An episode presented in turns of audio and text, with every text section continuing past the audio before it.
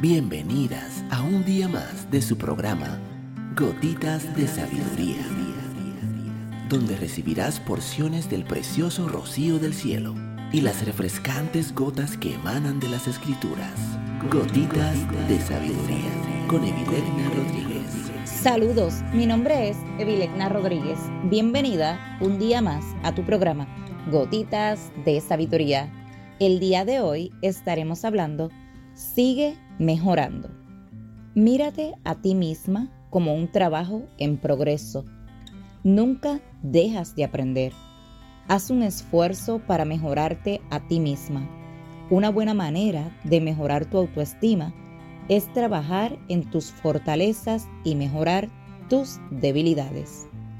Todo comienza una vez más con mirarnos a nosotras mismas preguntándonos qué nos gustaría cambiar sobre nosotras mismas o qué nos gustaría lograr. Entonces, es hora de establecer metas, objetivos realistas, aunque deberían retarte un poco. Si no eres del tipo de gente que se autocastiga a menudo, puedes establecer metas enormes.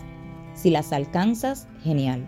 Si no, también es genial celebras lo lejos que has llegado y luego sigues persiguiendo tu objetivo.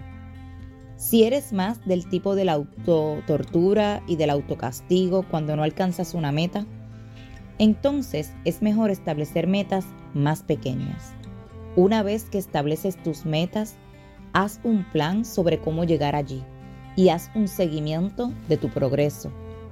Un efecto secundario agradable es que la voluntad de seguir mejorando, la voluntad de seguir aprendiendo, el hábito de hacer preguntas, siempre es también una de las dos características que distinguen a las mujeres extraordinariamente exitosas del resto.